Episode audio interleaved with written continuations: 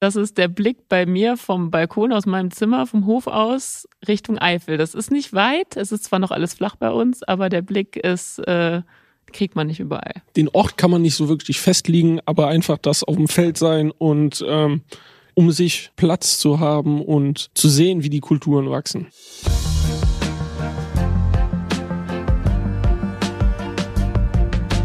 Hi und hallo, herzlich willkommen zu unseren Reviergeschichten. Mein Name ist Thorsten Knippertz und ich weiß ja nicht, wie es euch, wie es Ihnen geht. Für mich ist spätestens mit Ostern der Frühling da. Super, alles blüht, wird wieder grün und darum freue ich mich sehr, dass ich heute die Geschwister Johanna Liesen und Burkhard Liesen vom Scheidweiler Hof in Nörvenich-Rommelsheim zu Gast habe.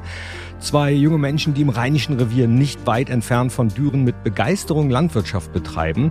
Der Traktor fährt autonom, GPS gesteuert, bei der Biogasanlage funktioniert alles digital und die beiden experimentieren auf ihrem Acker nicht nur mit Kartoffeln, Raps, Sonnenblumen, Hanf und Mohn, sondern auch im Auftrag des Forschungszentrums Jülich mit der gelben Färberdistel Saflor und Kapuzinerkresse für die Tagebauabbruchhänge. Was es damit auf sich hat, darüber spreche ich jetzt mit meinen Gästen. Hallo Johanna Liesen, hallo Burkhard Liesen. Hallo. Hallo. Schön, dass ihr da seid. Bei euch wächst und grünt jetzt bestimmt äh, ganz viel. Ihr seid beide Landwirte, Landwirtinnen in der vierten Generation, führt jetzt mit 28 beziehungsweise 29 Jahren den Hof als Familienbetrieb. Und ich habe es ja schon angedeutet, das ist ja deutlich mehr als eine normale in Anführungsstrichen Landwirtschaft, äh, beziehungsweise das Normale in Anführungsstrichen. Ihr habt einerseits eine große Vielfalt in den Produkten, aber euer Fokus liegt auch auf Nachhaltigkeit und Kreislaufwirtschaft, richtig? Genau, also unser Betrieb, den kann man eigentlich in vier Kategorien einordnen oder vier Standbeine, die wir haben. Das ist einmal äh, unser landwirtschaftlicher Betrieb, wo wir klassisch Lebensmittel produzieren. Und dann haben wir noch unsere Biogasanlage, wo wir Strom so für 1200 Haushalte ungefähr produzieren äh, das Jahr über. Und der neue Stand, äh, das neue Standbein jetzt ist äh, unser Öl, was wir produzieren. Ihr habt was mitgebracht, dazu kommen wir später auch noch. Ich grätsch mal kurz rein. Was für Lebensmittel habt ihr denn so? Also wir produzieren klassisch, klassisches Getreide, Futterweizen oder auch äh, für die Tierernährung ähm, Mais, Getreide. Dann äh, machen wir noch Zucker für die Zuckerrübenfabrik. Genau. Und ähm, sonstige Sachen ist halt jetzt als Lebensmittel unser Sonnenblumen, Hanf, Raps und Leinöl. Tiere habt ihr aber nicht. Nee, wir sind ein tierloser Betrieb. Äh, das gibt's in unserer Region auch immer öfter. Also klar, man kriegt das in der Politik mit. Immer mehr Betriebe schaffen ihre Tiere ab, aber wir sind auch ein reiner Ackerbaustandort und bei uns in der Region gibt's einfach kaum Vieh und ähm, auf unserem Hof gab es auch in der Geschichte, klar, zu Großmutters Zeiten vielleicht mal das ein oder andere Vieh, was da gehalten wurde, aber nicht in den Größenordnungen, wie man das aus anderen, äh, anderen Kreisen oder aus anderen Bundesländern kennt. Aber ihr macht Futtermittel für Vieh oder für andere Tiere? Das machen wir auch, genau. Also wir produzieren natürlich reinen Brotweizen auch, der über eine Genossenschaft vermarktet wird. Und auf der anderen Seite ähm, Futter, also Futtergetreide auch, was wir dann mit unser, in unsere Futtermischung einfließen lassen. Und wir haben Abhofenverkauf, wo wir anbieten, dass Endkonsumenten oder Verbraucher für ihre eigenen ähm, für ihr eigenes Geflügel und ihr, eigenen, ihr eigenes Vieh sozusagen Futter bei uns abholen können. Und eine eigene Biogasanlage. Äh, womit betreibt ihr die? Ja, die Biogasanlage wird bei uns äh, zu 40 Prozent mit Silomais gefüttert, den wir in Kooperation mit umliegenden Landwirten anbauen. Also wir haben Ko Kooperationsverträge mit diesen und ähm, andererseits setzen wir natürlich noch an unterschiedliche Mistsorten ein. Das ist Rindermist, ähm, Entenmist. Wir kriegen auch zum Teil Mist geliefert und wir haben auch äh, etliche Pferdemisthalter, die ihre Kleinstmengen an Pferdemist zu uns bringen. Und so ähm, sind wir natürlich ein diverser Betrieb, der auch unterschiedliche Inputstoffe in so eine Biogasanlage einfließen lässt. Also schon wieder was gelernt in den Reviergeschichten. Mist muss nichts Negatives sein. Nee, im Gegenteil. nee, eigentlich sehr positiv. Genau, weil ähm, zum Beispiel dadurch, dass wir sehr viel Pferdemist einsetzen aus der Region, die dann mehrere Pferdeliebhaber oder Halter, die, die bei uns direkt um die, um die Ecke sind, im Garten vielleicht ein oder zwei Pferde, die bringen dann ähm, am Samstag oder am Wochenende dann mit ihrem Autoanhänger den Pferdemist äh, bei uns zur Biogasanlage, dann ist immer bei uns ein reges Treiben. Sehr gut. Ihr habt aber auch Solar, glaube ich, ne? Photovoltaik.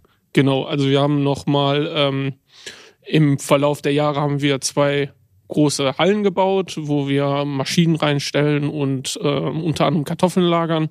Und die haben wir mit Solaranlage bestückt, ja. Denkt ihr auch über äh, Agrarphotovoltaik nach? Also heißt Bepflanzung und Photovoltaik zusammen auf einem Feld?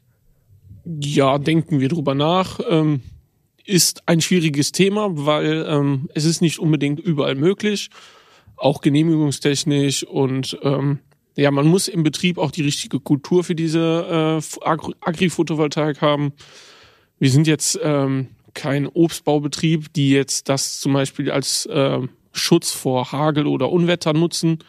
Ähm, ja, also wir sind an dem Thema dran. Wir sind auch, wir versuchen immer die innovativen Themen, die, womit wir jeden Tag konfrontiert werden, aufzunehmen. Und das ist eins davon. Das macht ihr ja auch schon. Äh, ihr arbeitet mit dem Forschungszentrum Jülich zusammen. Was macht ihr da genau?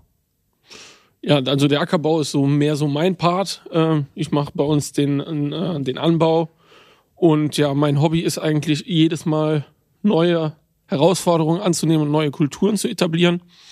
Und ähm, als diese die Diskussion mit dem Rheinischen Revier aufgekommen ist, haben wir seit Anfang an daran teilgenommen, weil das ja eigentlich auch uns stark betrifft, weil hier vieles umgebaut werden soll. Und ähm, da sind wir halt ins Gespräch mit dem Forschungszentrum gekommen und da ähm, kamen dann halt mehrere auch Industriebetriebe aufs Forschungszentrum zu und haben gesagt, hört mal, die und die Produkte können wir brauchen. Wisst ihr nicht, wen der, der da Lust hat, das mal auszuprobieren. Und dann sind wir ein Zusammenschluss von mehreren jungen Landwirten aus der Region. Und wir probieren das auf verschiedenen Standorten einfach mal aus, auf kleinen Flächen. Genau. Ich habe ja auch Verwandte, die einen Bauernhof haben. Ich war schon lange nicht mehr da, muss ich gestehen. Das letzte Mal, ich weiß gar nicht, ob ihr da schon geboren wart, aber damals. Wahrscheinlich noch nicht. Nee, wahrscheinlich auch nicht, glaube ich. Und damals habe ich noch äh, so diese romantische Vorstellung, durfte ich mit auf dem Trecker sitzen, da auf dem Kotflügel. Aber wenn ich mir ähm, die Traktoren heute angucke und wenn ich mir anhöre, wie modern äh, das bei euch ist. Seid ihr auch noch so groß geworden, also mit, keine Ahnung, fünf, sechs, sieben, acht auf dem Trecker mitgefahren, beim Kartoffeln ausmachen geholfen oder wie war das bei euch, Johanna? Ich würde sagen, definitiv ja, von beiden von uns.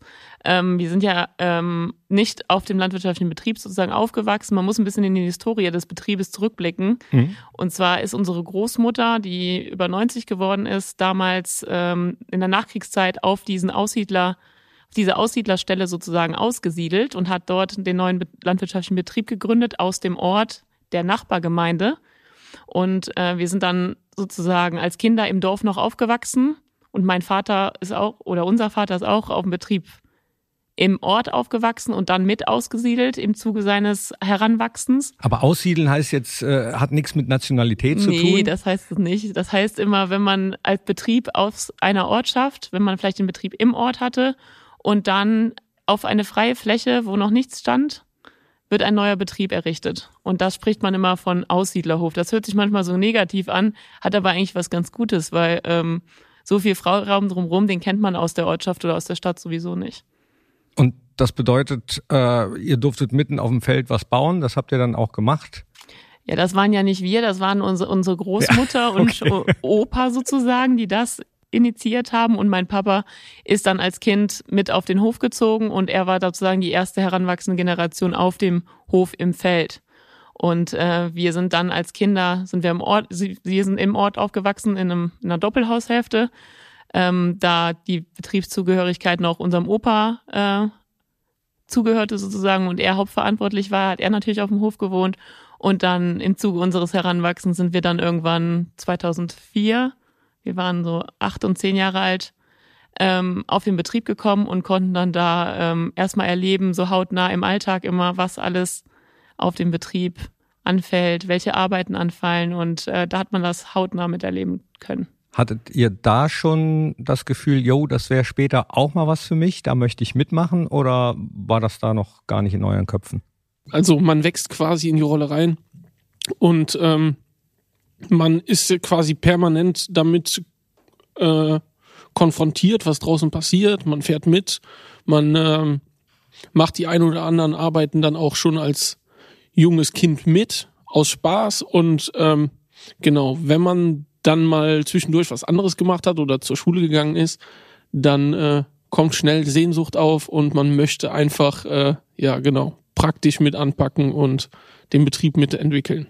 Jetzt hast du eben gesagt, das hört sich manchmal so negativ an bei dem Aussiedlerhof, aber ich habe eben äh, den Begriff Bauernhof gesagt. Also früher meine Verwandten, äh, die haben sich selbst als Bauern bezeichnet. Also das war jetzt kein landwirtschaftlicher Betrieb, sondern ein Bauernhof mit Bauern. Äh, wie würdet ihr euch bezeichnen?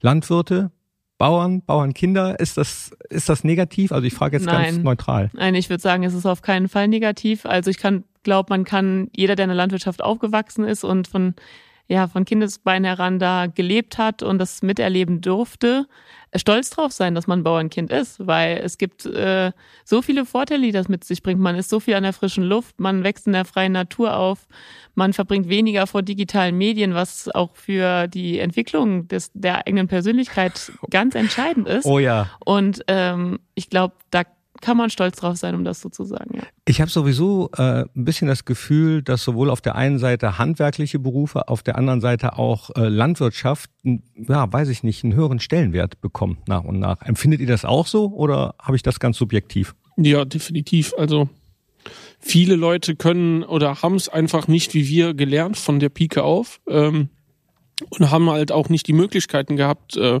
technisch basierte Sachen zu lernen bei uns ist unser Arbeitsspektrum geht ja von ähm, vom Ackerbau, von der ähm, Aussaat, von der vom generellen Führen einer einer Kultur oder äh, einer Pflanze im Feld bis zum ähm, technischen Bereich, Maschinenpflege, ähm, genau. Dann äh, auch Bereiche im Bau, wenn eine neue Halle bau, gebaut wird, also die meisten Arbeiten übernehmen wir dann immer selber. So hat man eigentlich fast alle äh, Zweige des, äh, des Wirtschaftens oder der ähm, oder der Gesellschaft hat man eigentlich in sich im Betrieb und auch äh, Bürokratie fällt bei uns auch sehr viel an. Und dann ist dieses Spektrum, man deckt eigentlich alles der Gesellschaft im Betrieb ab. Also super breit gefächert, super vielfältig. Bei einem Fußballer würde man sagen polyvalent, ja, ja. also vielfältig genau. einsetzbar. äh, das so. sind super vielen Sachen, die werdet ihr wahrscheinlich nicht alle Learning by Doing äh, aufgesaugt haben, sondern habt das dann auch nochmal bei einer Ausbildung oder Studium gelernt. Genau, richtig. Also wir haben, ich fange vielleicht mal mit, mit mir an, um auch ein bisschen zur Familie nochmal einzugehen. Mhm. Ähm, wir sind zu vier zu Hause, wir sind vier Geschwister, ähm, davon bin ich die Älteste, dann kommt mein Bruder und wir haben noch zwei jüngere Schwestern. Und ähm, kurz zu meiner Ausbildung, ich habe äh, nach, der, nach dem Abitur, was ich in Düren an der St. Angela Schule gemacht habe, ähm, ganz klassisch eine kaufmännische Ausbildung gemacht, weil die kaufmännische Basis für alles Wirtschaften lernt man halt am besten einfach mal eine Ausbildung in einem anderen Betrieb. Und da war ich am Niederrhein und habe da eine Ausbildung im Eierhandel gemacht. Wo denn? Ich komme ich komm aus Mönchengladbach. Bei Moosbutzen in Mackenstein. Ah, okay. Das ist gar nicht weit von uns. Genau. Bei ja. Viersen, ne? Ja, ich habe ja. auch in Mönchengladbach in der Zeit gewohnt. Ah, genau. Ja. Und habe ich im Anschluss aber noch ein Studium angehangt, weil man will ja sich irgendwie nochmal weiterentwickeln. Habe ich International Business in Fenlo studiert und ähm, um nochmal die Lieferprozesse sozusagen mein Leitspruch ist da immer from farm to fork, dass man so ein bisschen die Lebensmittel, die im Ursprung in der Landwirtschaft produziert wurden, bis hin ähm, an die Ladentheke bis zum Verbraucher bringen kann. Und dazu äh, habe ich da mein Studium absolviert. From farm to fork, hast du dir das schützen lassen? Nee, habe ich nicht. Also das ist aber auch äh, eigentlich ein, ein gängiger Slogan so, ah, sozusagen, okay. den man schon mal öfter hört. Ah, okay, ne? ja. Ich, ich habe den das erste Mal gehört ja, gerade. Aber das äh, bildet eigentlich ziemlich das ab, was wir im Studium gemacht haben. Ähm, die Lieferketten zwischen Landwirt der Urproduktion und auf der anderen Seite dem Verbraucher. Wie war es bei dir? Genau, also ich habe ähm, auch in Düren mein Fachabi gemacht in Wirtschaft und Verwaltung und danach habe ich ganz klassisch eine landwirtschaftliche Ausbildung gemacht. Durch mein Studium konnte ich die dann um ein Jahr verkürzen, habe nur zwei Jahre machen müssen. Und danach habe ich ähm, ähm, muss man ein sogenanntes Gesellenjahr machen, um dann nachher den staatlich geprüften Agrarbetriebswirt zu machen. Den habe ich dann, ähm, also den, dieses Gesellenjahr habe ich dann in der Schweiz gemacht, auf einem Gemüsebaubetrieb. Und anschließend ähm, habe ich dann in äh, Köln-Auweiler meinen staatlich geprüften Agrarbetriebswirten abgeschlossen. Genau, und seitdem bin ich zu Hause im Betrieb. Du hast, äh, Johanna, eure beiden Schwestern angesprochen. Die haben gar nichts äh, mit Landwirtschaft zu tun? Oder was sagen, machen die? Ich würde sagen, so jein. Also sie waren natürlich immer dabei, die sind genauso wie uns, wie wir beide auf dem Land, auf dem Betrieb zu Hause aufgewachsen, waren immer dabei. Ähm, die eine hat es aktuell nach Neubrandenburg verschlagen, oben in den hohen Norden. Die wird oder ist jetzt fertige Lebensmitteltechnologin mit Bachelor und strebt gerade ihren Master an. Also die technologische Spachte sozusagen, was die Lebensmitteltechnologie angeht, die haben wir auch noch abgedeckt. Gut. Und äh, die jüngste ähm, wollte Jura studieren und ist auch dabei und absolviert aktuell ihr Jurastudium in Bonn. Ja, kann man auch gebrauchen, ne? Ja, klar. Also wer weiß, vielleicht äh, Juristen braucht man auch in der Landwirtschaft. Äh, wohin es sie verschlägt, wir werden sehen. Ich bin gespannt, aber es hört sich auf jeden Fall so an, als wenn in eurer Familie der Generationenwechsel ziemlich erfolgreich vonstatten gegangen ist. Äh, ist euer Vater noch im Betrieb? Hat er noch Aufgaben? Der ist ähm, noch Betriebsleiter komplett. Ähm, wir sind quasi zurzeit noch Angestellte. Ähm, mein Vater, der hat so die Aufgaben mehr, ähm, der ist sehr spezialisiert auf seine Biogasanlage. Der macht eigentlich hauptsächlich die ganze Abwicklung, ähm, alles, was neu geplant werden muss und ähm, Zertifizierung zum Beispiel. Wir sind ähm, auch äh, Nachhaltigkeitszertifiziert in der Biogasanlage, weil wir halt sehr Mist, viel Mist einsetzen und auch die ganzen ähm, Maisproduzenten äh, sind auch alle nachhaltigkeitszertifiziert. Und das ist halt ein Riesenaufwand, das ähm, alles äh, bürokratisch zu bewältigen und da ist er sehr ausgelastet mit. Ich habe gerade im ersten Moment gedacht, du wolltest sagen, weil wir da sehr viel Mist bauen. nein, nein, nein, das Gott sei Dank nicht. Genau. Nee, wir nutzen den Mist ja ne, für was Positives. Also. Genau. genau. Aber jetzt kommen wir mal ganz kurz, äh, kurz ist das Stichwort, zu den kurz und knackig Fragen für euch. Johanna, du bitte zuerst dein Lieblingsgericht. Himmel und Äd. Mmh. Deins? Meins, äh, Rinderrouladen, aber am besten die von Oma. Ah, natürlich, natürlich. Was, was macht die rein? Ähm, mit Senf und Gurken.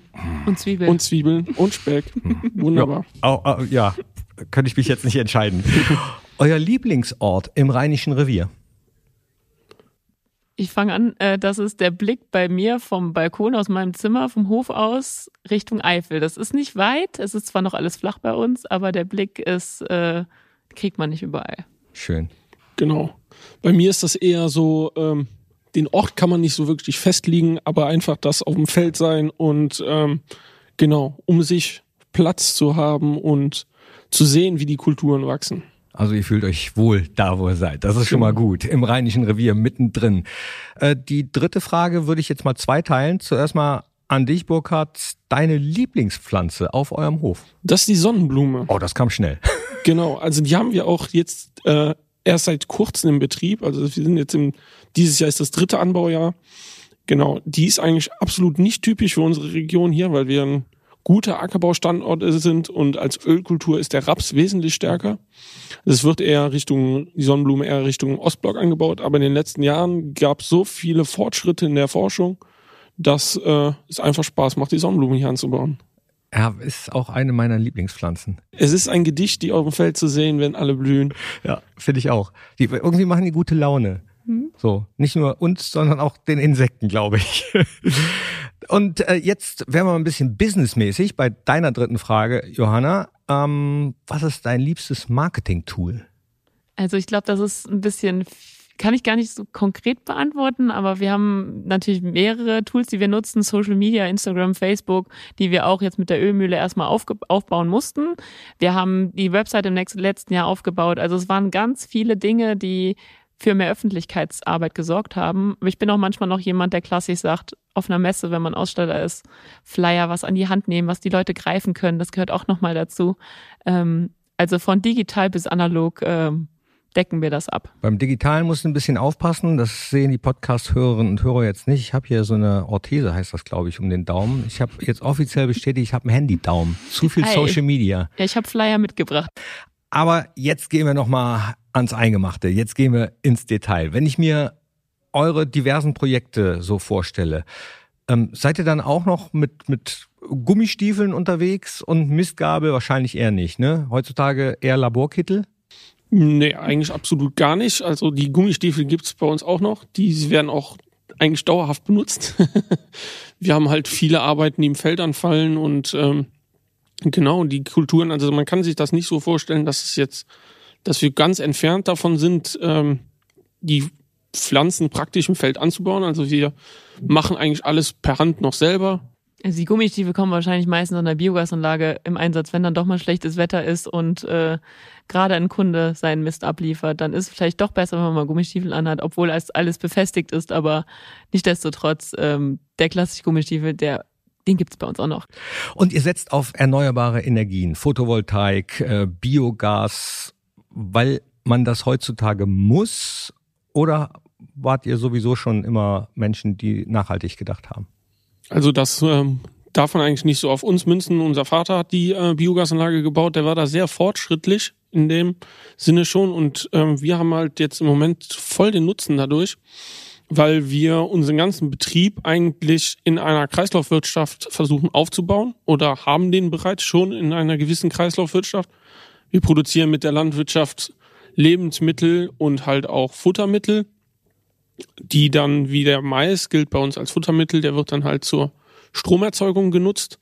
Den großen Vorteil haben wir dann dadurch, dass wir viel Mist bekommen. Den setzen wir auch dann in die Biogasanlage ein und alles das zusammen haben wir dann als Dünger für unsere Felder.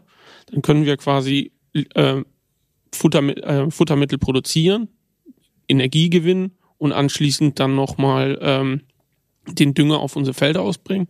Und so durch haben wir einen wunderbar geschlossenen Kreis, wo wir halt unsere Produkte maximal nutzen.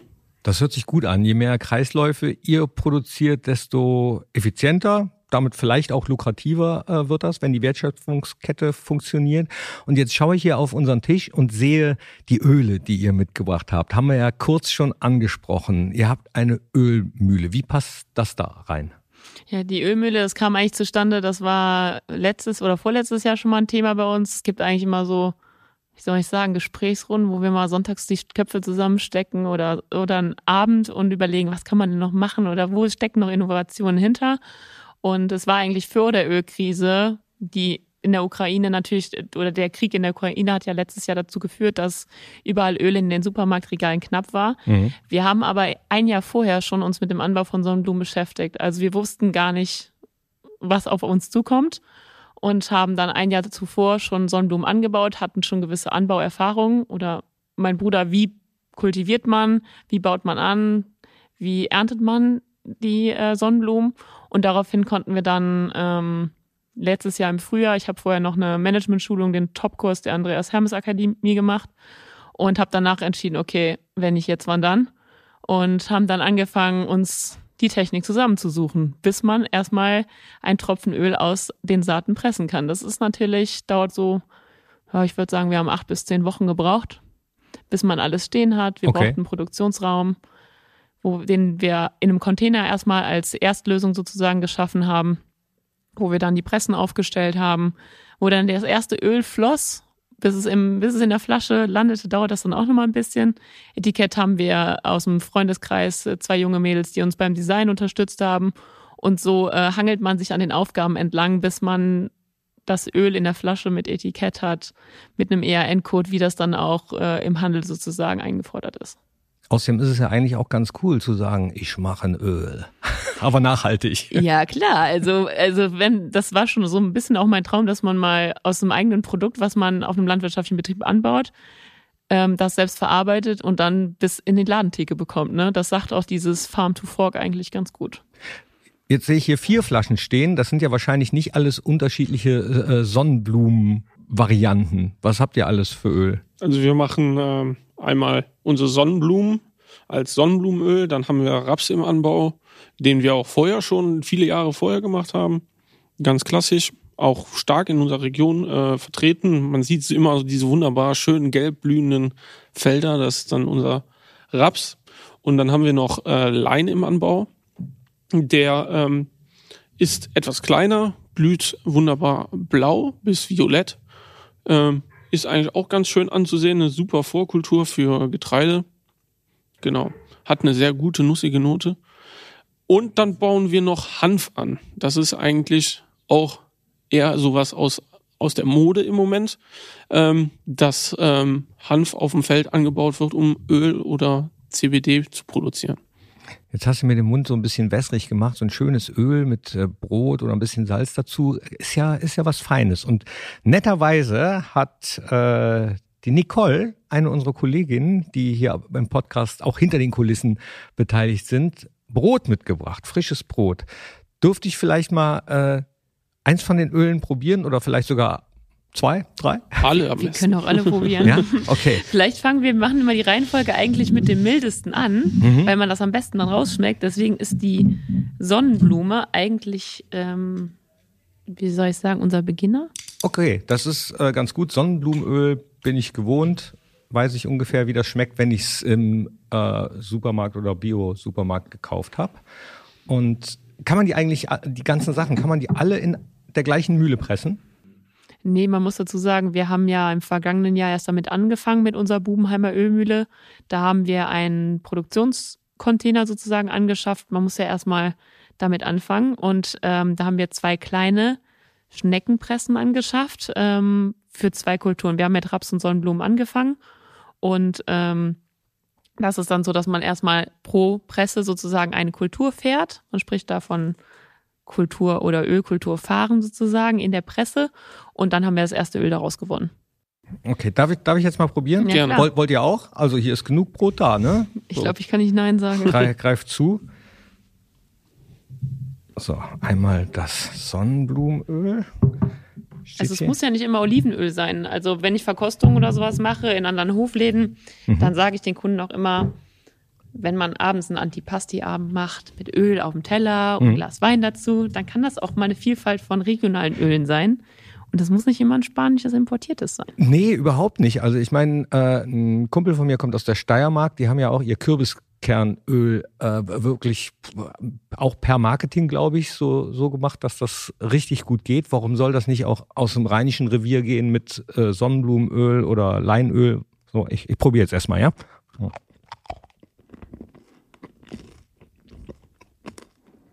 Mhm. Lecker, wirklich mild. Mhm. Jetzt kriegen alle Misophoniker. ihr könnt weiter skippen. Ja, lasst mal so drei Minuten könnt ihr nach vorne. Wir probieren nämlich jetzt die Öle. Hm. Einfach nach vorne skippen so. Hm. Die Öle kann man natürlich auch einfach bei unserem Online-Shop beziehen. Die haben wir, also den Online-Shop haben wir letztes Jahr mit aufgebaut. Das ist natürlich auch alles so als Bauernkind muss man sich natürlich erstmal mit beschäftigen. Also ich hatte das zum Beispiel im Studium nicht. Wie baut man seinen eigenen Online-Shop auf? Und da ist man immer auch auf Experten oder auf Profis angewiesen, auch aus dem Bekanntenkreis, die uns da unterstützt haben. Und ähm, seitdem klappt das auch. Okay, gut. Dann probieren wir mal direkt das, das nächste. Womit macht ihr dann weiter? Dann schlage ich mal Raps vor. Sowas.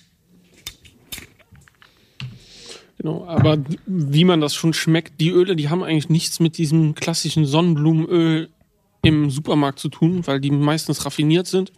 Und unsere Öle sind alle kalt gepresst, das heißt, ähm, die pressen die nur bei 40 Grad Temperatur.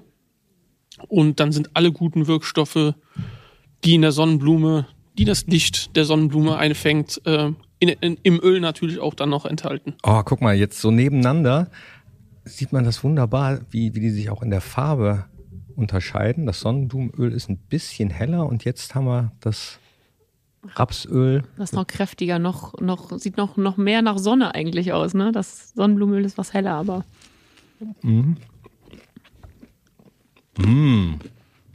Boah. Ich habe das noch nie gemacht, nacheinander zwei verschiedene Öle probiert. Wie unterschiedlich das ist. Ja, also das merkt man schon, das ist we- wesentlich stärker, wesentlich nussiger. Kann man auch so ein bisschen an der Farbe sehen, dass das Sonnenblumenöl so ein bisschen eher hellgelb ist und das Rapsöl eher so dunkel, ein kräftiges Gelb. Ist bis jetzt mein Favorit, aber zwei haben wir noch. okay. Genau. Mit wem wollten wir weitermachen? Nehmen wir erstmal als Farbvergleich, äh, können wir das Leinöl nehmen. Irgendwas schmecke ich da. Aber was? Dieses nussige, so ein bisschen nussig. Ähm, äh, Leinöl wird in erster Linie, also bei unseren Kunden wird es in erster Linie eingesetzt, die essen Leinölquark. Mhm. Also sie packen das Leinöl, weil es sehr förderlich oder gut für die Verdauung ist, für die menschliche Verdauung, packen die das in Quark rein und dazu gibt's am besten, ja, frische Drillingskartoffel ist natürlich ein super Rezept. Oh ja. Mhm. Ähm, oder alternativ, ähm, manche Leute löffeln auch morgens einfach zum Frühstück einen Löffel, um der Verdauung halt was Gutes zu tun. So ein Löffel Leinöl ist da ganz bekömmlich. Also Leinöl ist für mich ein bisschen, bisschen zu streng. Mhm. Also äh, ist intensiv, ne? Mhm. Dann bin ich jetzt mal sehr gespannt auf das Hanföl. Mhm. Mhm. Das ist lecker. Genau, das ist nochmal so was ganz anderes. Also es ist ja sowieso immer subjektiv auch, ne? Aber Das passt eigentlich ganz zu gut zu, es erinnert vielleicht ein bisschen in die Kürbiskernrichtung, Mhm. Kürbiskernölrichtung. Deswegen also für Antipasti, Bruschetta, irgendwas Nettes, an, äh, Nettes auf einer Platte oder Salat dazu, da kann ich mir das gut vorstellen. So, kurz runterschlucken. Also, ich habe meine Favoriten auf jeden Fall schon. Welche sind eure? Habt ihr welche? Bei mir ist es klassisch äh, das Sonnenblumenöl. Kann man auch für alles verwenden. Egal ob Salat. Zum Kochen ist es auch geeignet. Man kann es auch zum Braten nehmen, also wir haben mal extra die Rauchpunkte bestimmen lassen. Klar, es sind kaltgepresste, ist eigentlich zu schade, aber wir haben auch da mal Reibekuchen mitgemacht, funktioniert auch. Ja, Ist verbrennt nicht. Nee, also klar, ein bisschen schon, aber es ist eigentlich zu schade. Also es der Einsatz in frischen, mit frischen Lebensmitteln, in Salaten, wenn dieses Frühjahr losgeht und der erste Salat aus dem Garten irgendwann kommt, dann schmeckt es natürlich am besten. Aber jetzt so pur mit Brot würde ich sagen, auf jeden Fall äh, das Rapsöl ganz weit vorne, dann Hanf, dann Sonnenblume, dann Lein. Das wären jetzt meine Favorites auf jeden Fall. Wo, wo verkauft ihr das? Online-Shop hast du schon gesagt? Bei Ja, euch auf dem Hof wahrscheinlich? Bei uns am Hof kriegt man es auch. Also wir haben so ein Vorräumchen, wo man das auch kaufen kann sozusagen. Und aber in erster Linie Wiederverkäufer, also andere Hofläden, mit denen wir kooperieren, auch aus dem Bekanntenkreis. Da gehen wir ein bisschen in die Vernetzung nochmal über. Aus Landjugend, aus unseren Ausbildungen. Da gibt's Betriebe, die wir kennen oder kennengelernt haben, die sagen, die haben auch andere Produkte, die die anbauen. Und als Ergänzung haben viele noch kein Öl gehabt. Und da haben wir gesagt, gut, dann beliefern wir euch damit. Und das sind jetzt so zwischen 30 und 40 Hofläden mittlerweile schon. Also auch die ersten Filialen für den, äh, für den Lebensmitteleinzelhandel. Wir haben zwei, drei Gartencentern dabei. Da gibt's ja auch schon mal so regionale Ecken, die das mit aufnehmen. Und von daher äh, arbeiten wir stetig daran, da zu wachsen und neue Wiederverkäufer für uns zu generieren, die dann das Produkt mit in ihr Portfolio aufnehmen. Aber schon hauptsächlich äh, Rheinland oder Rheinisches Revier. Ja, Genau. ja. Die kann man aber auch alle auf unserer Webseite sehen. Da gibt's eine wunderbare Karte, da kann man sehen, wo man liegt und äh, wo der nächste Shop in der Nähe ist. Schreiben wir auf jeden Fall rein in die Show Notes, wie es so schön heißt, wo man eure Öle findet. Wir haben in Bonn einen kleinen Delikatessenladen, der das schon jetzt ein halb, dreiviertel Jahr auch schon mit drin hat und der hat auch schon nachbestellt bei uns und war ganz happy und sagte, sowas habe der noch nie probiert.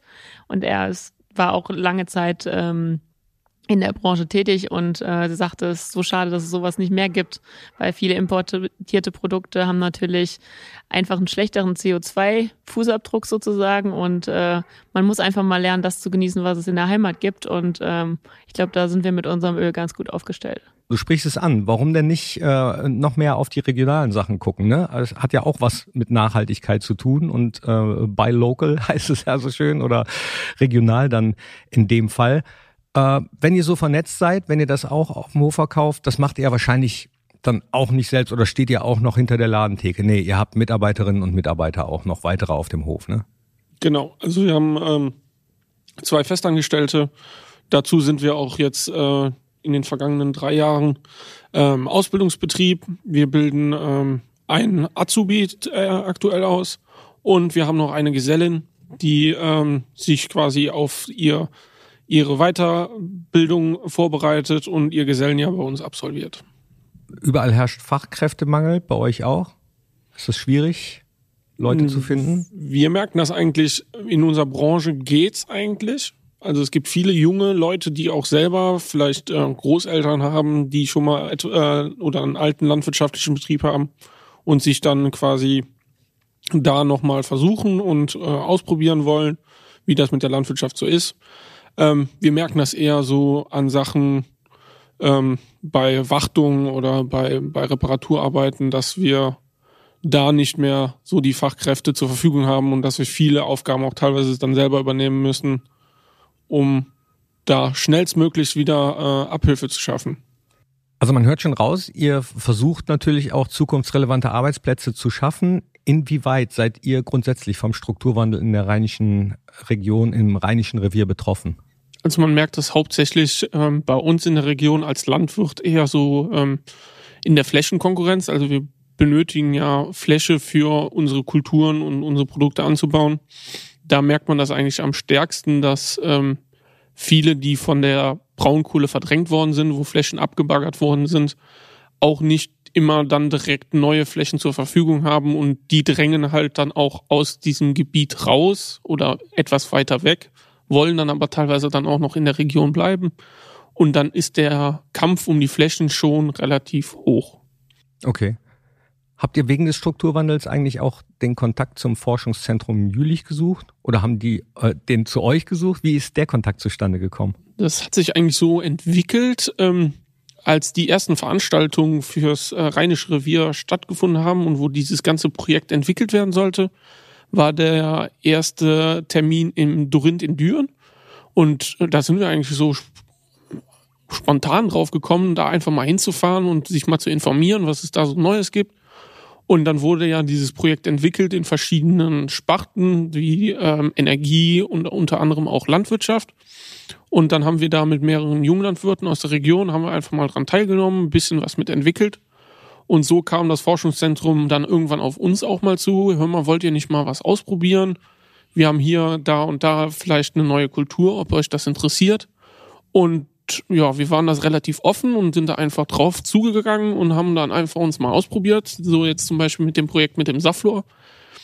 Und das hat uns dann auch sehr gut gefallen, weil wir halt auch mit unserer Ölmühle den Saflor dann auch zu Öl produzieren konnten.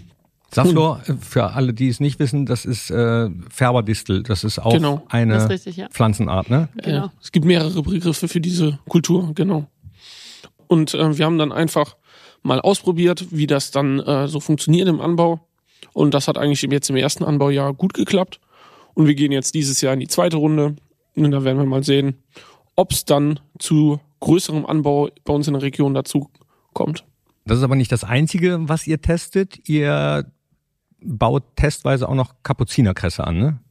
Genau, das ist für die ähm, für die Arzneiindustrie. Also es gibt da mehrere Projekte. Das eine ist jetzt ähm, bezogen auf das Öl. Ein weiteres Projekt ist bezogen auf ähm, Medizinalpflanzen und darunter gehört auch die Kapuzinerkresse. Und da probieren wir uns einfach mal aus, ob sie hier wächst, ob äh, wie wir die führen in der Kultur. Da arbeiten wir sehr intensiv im Forschungszentrum zusammen, ob wie viel wir düngen müssen, was gemacht werden muss Genau, und da versuchen wir dann halt äh, so einen Leitfaden zu entwickeln, wie man das hier in der Kult in der Region anbauen kann. Ah, okay. Das wird, dann wird wirklich mal getestet, wie das funktioniert und dann gibt's Feedback-Runden mit dem Forschungszentrum. Genau, und deswegen machen wir das auch im Verbund mit mehreren Landwirten, um einfach auch andere Standorte auszuprobieren. Also nicht nur regional auf einem guten Boden zum Beispiel, sondern auch in der Nähe von Grenzstandorten, schlechte Böden. Äh, was sind Grenzstandorte? Grenzstandorte sind. Also wir sind hier im Rheinischen Revier, haben wir eigentlich sehr gute Böden. Das heißt, äh, hohe Lössauflagen, gute Wasserverfügbarkeit. Und es gibt aber Gebiete, die sind halt nicht so gut vom Boden, die haben eine schlechte Bodenpunktezahl. Zum Beispiel, da gehören auch so Grenzstandorte ähm, in der Nähe des äh, Tagebaus äh, dazu. Wenn da irgendwann mal ein See hinkommen sollte oder es kommt ja ein See hin. Ich wollte gerade sagen, davon es, ist auszugehen. Das, davon ist auszugehen.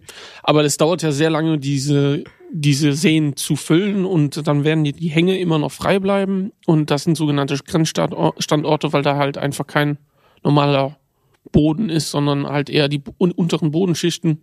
Ah, okay. Und genau, wir versuchen jetzt schon im Vorab, bevor der äh, Tagebau geflutet wird, festzustellen, ob solche Kulturen hier im Gebiet ähm, etabliert werden können und ob sie gut wachsen, um nachher vorbereitet zu sein, um auf solche Grenzstandorte dann Ackerbau zu betreiben. Ja, man bereitet sich vor auf den Braunkohleausstieg. 2030 soll es soweit sein. Mir ist letztens erst aufgefallen, dass das ja nur noch sieben Jahre sind. Genau, also geht das, das ganz schnell. Sieben Jahre geht schnell. Ne? Ähm, also mindestens genauso wichtig wie der Strukturwandel ist aber wahrscheinlich für euch das Thema Klimawandel. Ähm, wir haben noch die, die trockenen letzten Sommer vor Augen. Was bedeutet Klimawandel für euch? Vielleicht auch äh, konkret, um sich auf Veränderungen einzustellen. Ja, also ich glaube, mit unseren Ölkulturen, besonders im Ackerbau, die Sonnenblume ist sehr trockenresistent. Das ist schon mal ein super Vorteil. Deswegen würde sie auch bis dato viel in der Ukraine und Rumänien in den Regionen angebaut, weil da auch im Sommer trockene Bedingungen herrschen. Und deswegen fühlt die sich aktuell bei uns bei trockenen Sommern auch sehr wohl. Ähm, was Klimawandel noch für uns heißt, heißt beregnungsreiche, arbeitsintensive Zeit auch im Sommer dass ähm, die Kultur der Kartoffel sozusagen natürlich mehrmals beregnet werden muss, um überhaupt gedeihen zu können, um da überhaupt Erträge zu erwirtschaften. Das ist ein Riesenproblem. Ich glaube, das wird auch in Zukunft ähm, mehr und mehr begrenzender Faktor sozusagen werden, auch für die Landwirtschaft, sei es Zwiebelbetriebe, sei es Kartoffelbetriebe, die da wirklich ihren Schwerpunkt im Betrieb haben. Und ähm, ja, ich glaube, es ist wichtig zu lernen, wie geht man damit um, wie teilt man vielleicht das Personal anders ein, dass man sich mit alternativen Beregnungsmöglichkeiten auseinandersetzt, so dass man dem Klimawandel auch mit alternativen Kulturen entgegenwirkt sozusagen und äh, möglichst mit dem Klimawandel lernt zu leben.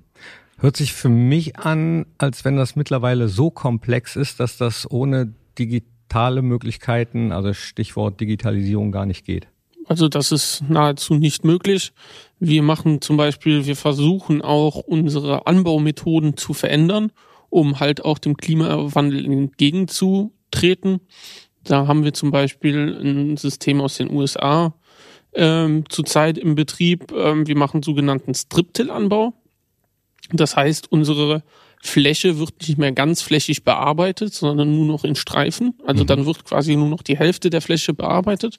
Und wir säen dann äh, genau auf diesen Streifen unsere Kultur und versuchen dann quasi im zwischen der Kultur bei einem Mais oder sowas, bei Mais, Zuckerrüben oder den Sonnenblumen im Zwischenraum immer noch ähm, eine Kultur zu haben, wie ein Gras oder eine Untersaat, um dann ähm, halt nicht mehr so viel Verdunstung zu haben, ein bisschen mehr Wasser im Boden zu halten, um einfach nicht ähm, so viel Wasser durch Verdunstung zu verlieren.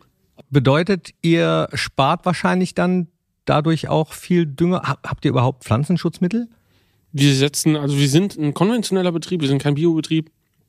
Ähm, halt durch dieses Striptill, weil wir nur noch die Hälfte der Fläche bearbeiten, ähm, haben wir halt auch Vorteile im Pflanzenschutz und äh, können dadurch auch Pflanzenschutzmittel einsparen. Und jetzt muss ich nochmal ganz kurz auf die äh, Ziehmaschinen, Traktoren, Mähdrescher oder was auch immer ihr habt, die GPS-basiert fahren, zurückkommen. Wie muss ich mir das vorstellen? Dann ähm, fährt er ganz alleine übers Feld?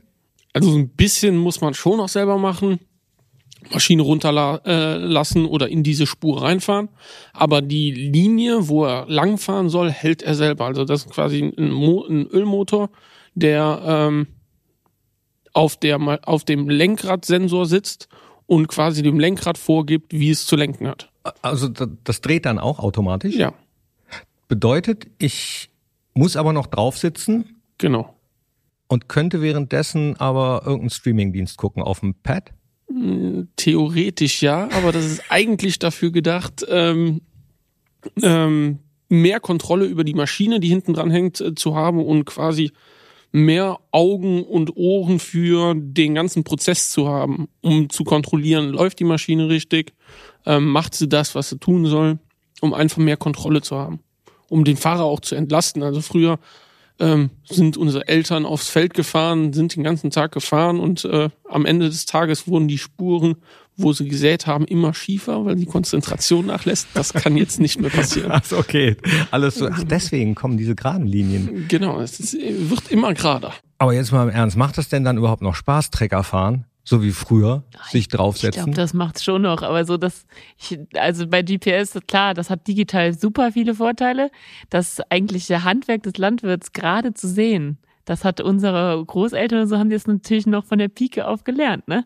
Und heutzutage wachsen die Landwirte natürlich mit mehr Digitalisierung und mehr Vorteilen auf. Hat sein Für und Wider, würde ich sagen, aber ich glaube, ähm, ist heute nicht mehr wegzudenken auf den landwirtschaftlichen Betrieben. Gibt's ja noch Scheunenpartys? Klar. ja, früher habe ich immer äh, Schilder gesehen überall. Hier am Wochenende Scheunenparty, da habe ich lange nicht mehr gesehen. Also das wird auch nicht mehr so, ähm, öffentlich dargestellt. Ach so, ich Das krieg sind- das nur nicht mehr mit. Wir sind beide zum Beispiel Mitglied äh, in, der, in, der, in einer Landjugend. Das ist quasi alle, die mit Landwirtschaft und drumherum was zu tun haben äh, in der Gemeinde. Also die heißt äh, KLJB, also sogar eine katholische Landjugend ähm, äh, Zülpicher Börde. Und ähm, ja, wir veranstalten zum Beispiel jedes Jahr eine Karnevalsparty, ist dann auch, findet meistens in einer Scheune oder in einer Halle statt, die früher landwirtschaftlich war. Sehr gut, da muss ich mich mal ein bisschen besser vernetzen bei unserer äh, Landjugend in Mönchengladbach und Ja, Umgebung. da gibt's auch. Also am Niederrhein gibt's natürlich noch sehr viel mehr Ortsgruppen, auch mit Landjugend. Und ähm, ich glaube, das hat uns schon in so einer Jugend oder Anfang der 20er, wir gehen jetzt auf die Ende der 20er zu beide, aber zu Beginn schon sehr geprägt. Und äh, das auch für naturbewusste oder mit dem Land verbundene junge Leute ist das eine super Aktion, sich zu vernetzen und da in Kontakt zu treten. Man muss da nicht unbedingt vom landwirtschaftlichen Betrieb kommen, sondern einfach, wenn man daran Spaß hat und sich ein Netzwerk aufbauen will, ist man bei den meisten Ortsgruppen immer willkommen. Auf jeden Fall. Aber Spaß ist ein gutes Stichwort. Was macht euch am meisten Spaß bei eurer Arbeit? Was ist eure Lieblingsbeschäftigung? Johanna vielleicht zuerst. Ich glaube, das ist, ich habe ja Management gelernt nach meiner Ausbildung noch und äh, das Koordinieren, das ineinander bekommen, wo ich wann ausliefer, wen, welche neue Kunden ich, mit den Kunden ich telefoniere, der Kundenkontakt. Ein ganz kurzes Beispiel dazu. Am Sonntag war ich ähm, abends zum Essen noch verabredet und da saß auch zufälligerweise in dem Lokal jemand, den ich kannte. Und den Hofladen habe ich aber noch nicht beliefert. Und ähm, da hat man natürlich den Abend nochmal direkt genutzt und ist mit einem Lachen nach Hause gegangen, hat gesagt, ja, hat sich doch wieder gelohnt. Und äh, sowas erfreut mich immer. Und ich glaube, das ist so meine Passion, die Leute zu vernetzen und ähm, das Netzwerken, wo man auch Kontakte halten kann, neue aufbaut und darüber auch sein Öl vermarkten kann. Das macht mir am meisten Spaß. Also die Öle sind bei dir im Moment weit vorn. Genau, so ist es. Bei dir, Burkhard? Eigentlich so die ganzen Kulturen, die wir jetzt mittlerweile anbauen. Ähm, wir haben ja jetzt schon vier verschiedene Ölsorten, die wir anbauen und da sollen jetzt auch noch ein paar dazukommen. Und es ist einfach super spannend, wenn man sowas aussät. Man hat dieses kleine Korn in der Hand und äh, legt das dann mit einer Maschine in die Erde und irgendwann steht dann die fertige Sonnenblume da. Ja. Dann freut man sich schon, jeden Tag daran vorbeizufahren. Ah, es ist schon wieder zwei Zentimeter größer. Äh, Das kann ich so nachvollziehen. Jetzt, ich habe ja eben schon mal kurz den Vergleich zum Handwerk äh, bisschen gesponnen. Da finde ich es cool, wenn man was macht, dass man dann sieht, was man geschaffen hat. Und bei euch ist das ja ähnlich. Also wenn man was pflanzt und dann sieht, dass das wächst und gedeiht. Bin jetzt vor einiger Zeit umgezogen, ein bisschen ländlicher raus und bekomme dann eben mit wie, oder oder unmittelbarer mit wie unterschiedlich das dann ist, wie die Felder bestellt werden. Das ist schon cool, das zu sehen. Also wie schnell das teilweise auch wächst und wie unterschiedlich. Habe ich früher nie so einen Blick für gehabt. Ja, und die Ölkulturen, was besonders jetzt letztes Jahr oder so aufgefallen ist, da hatten wir eine Sonnenblumenfläche an einer vielbefahrenen Straße und ganz viele haben irgendwann oder beim Bekanntenkreis haben wir dann erfahren, die wollten alle wissen, ja, wem dieses Riesenfeld Sonnenblumen, das sieht so schön aus und es wird natürlich auch als Fotokulisse für Social Media gebraucht, keine Frage. Ähm, das lässt sich nicht ab, abstreiten. Also das sind eure Favorites. Euer Papa ist happy mit der Biogasanlage, habe ich eben so rausgehört. ne? Aber wie ist es denn da eigentlich? Ist der äh, auch digital weit vorne oder ist es da ein bisschen schwieriger? Ja, das klappt eigentlich ziemlich gut. Dann bekommt man immer eine E-Mail von ihm, hier das und das äh, leitet er dann einem weiter. Hier, das musst du nur machen. Das funktioniert eigentlich wunderbar. Auch viel an der Biogasanlage ist schon digitalisiert. Ähm, die ganzen Steuerungen von den Anlagen, also der kann mittlerweile muss er nicht mal mehr aufstehen dafür, kann er auf seinem Handy einfach gucken, wie läuft die Anlage gerade, was muss ich noch umstellen oder so und ja, da kann man eigentlich sehr viel mittlerweile machen. Seid ihr mit der Biogasanlage eigentlich äh, Selbstversorger komplett oder müsst ihr noch zukaufen? Wir sind ein reiner Einspeiserbetrieb, also wir verkaufen unseren Strom komplett. Blicken wir mal in die Zukunft des Rheinischen Reviers. Was glaubst du, Burkhard, muss man machen, damit Landwirtschaft auch eine Zukunft im Rheinischen Revier hat? Also man muss definitiv vielfältiger werden. Ähm, also diese klassische äh, ähm, rheinische Fruchtfolge, das ist Rüben, Weizen, Gerste, die ähm, gibt's bei uns im Betrieb schon viele Jahre nicht mehr. Es gibt aber noch Betriebe, die das tatsächlich machen. Aber da muss man sich auf jeden Fall breiter aufstellen, ein bisschen nach dem Klimawandel gucken, welche Kulturen passen vielleicht demnächst, wenn es etwas wärmer wird, weniger Wasser zur Verfügung steht, passen besser zu uns. Ähm, da muss man einfach ein bisschen flexibler werden und einfach mal mal links und rechts gucken, was gibt's denn noch so im Supermarkt, was jetzt importiert wird, ob man das nicht auch vielleicht hier mal produzieren kann, auch um äh, Wege und CO2, Transport einzusparen. Da gibt's auf jeden Fall viele Möglichkeiten. Also experimentierfreudig sein. Richtig, auf jeden Fall. Habt ihr noch eine Message an die, ja, von mir aus an die Landjugend im Revier? Äh, habt ihr gesagt, wie wichtig das ist, sich zu vernetzen und was für gute Möglichkeiten es gibt? Ich glaube, die beste Message, die man eigentlich geben kann, ist ähm, grundsätzlich junge Leute, egal ob Stadt oder Land. Ich will das gar nicht irgendwie auseinanderhalten, weil es sind doch, gehören sie immer beide zusammen. Und ähm, die Message, die ich ihnen geben kann, ist, ähm, vernetzt euch, bleibt zusammen, unternehmt was, genießt das und engagiert euch auch Richtung Politik. Geht raus, engagiert euch in Vereinen, in öffentlichen Institutionen, in Parteien, da wo ihr euch zugehörig fühlt. Weil es ist umso wichtiger, wenn junge Leute keine Stimme abgeben und sich mit einbringen, dann macht wer anders, spielt wer anders die Musik sozusagen. Und das ist ganz wichtig. Ich beobachte, ich gebe das immer weiter. Ich habe letztes Jahr diesen Managementkurs für Agrarpolitik und Öffentlichkeitsarbeit gemacht über neun Wochen. Wir waren nonstop in Berlin, in Brüssel, waren im Landtag und haben ganz viel unternommen in diesen neun Wochen. Und das hat mir nochmal gezeigt, wie viel Potenzial und wie viel Herzblut dahinter steckt, wenn junge Leute sich engagieren. Sie müssen einfach mutig sein. Ich glaube, das ist so das Wichtigste, mutig sein. Dann kommen vielleicht demnächst noch ganz viele tolle Sachen aus dem Rheinischen Revier, von denen wir jetzt noch, noch gar nichts haben. Was glaubt ihr, was wird das nächste Ding nach eurem Öl? Hm, also wir machen schon sehr viel mit unserem Futter. das ist rausgekommen, ja. Also das nächste Projekt, was wir jetzt haben, ist ähm, Mohn. Dann bauen wir jetzt erstmal nicht äh, eine Fläche damit an und da werden wir mal gucken, was dann noch so in der Ölpalette genau, dazukommen kann. Ich, ich begleite das aktuell in meinem nebenberuflichen Master mit einer kleinen Hausarbeit, dass man sich sowohl thematisch einfach von der Recherche damit mal beschäftigt, als auch dann im Anbau. Und dann hat man, glaube ich, so Theorie und Praxis ganz gut vereint. Nebenberuflicher Master, du hast noch nicht genug zu tun. Das ist gut gesagt, ja. also, ich höre raus, äh, ihr ruft dazu auf, offen zu sein, auch experimentierfreudig zu sein, wissbegierig zu sein, sich gut zu vernetzen, und dann werden wir in Zukunft auch noch einiges hören. Äh, ihr seid die besten Vorbilder, die zeigen, wie man es macht. Dankeschön für die Einblicke äh, in den Alltag auf eurem Hof. Ich bin mir ziemlich sicher, dass äh, das Bild jetzt bei einigen vielleicht auch ein bisschen ja, nicht gerade gerückt worden ist, aber sich verändert hat, was Landwirtschaft auch noch alles sein kann. Ich fand es auf jeden Fall äh, super spannend, lehrreich. Vielen Dank. Gerne. Gerne, Dankeschön. Und damit sind wir auch schon am Ende unserer heutigen Episode. Dankeschön fürs Zuhören. Gerne weitererzählen von unserem Podcast Reviergeschichten, auf das wir noch äh, viele dieser wunderbaren Geschichten und Ideen hören. Äh, die einzelnen Details packen wir, wie gesagt, in die Show Notes und gerne könnt ihr uns auch abonnieren, teilen und liken und natürlich beim nächsten Mal wieder dabei sein, wenn es heißt Reviergeschichten. Tschüss, bis zum nächsten Mal. Ole, ole.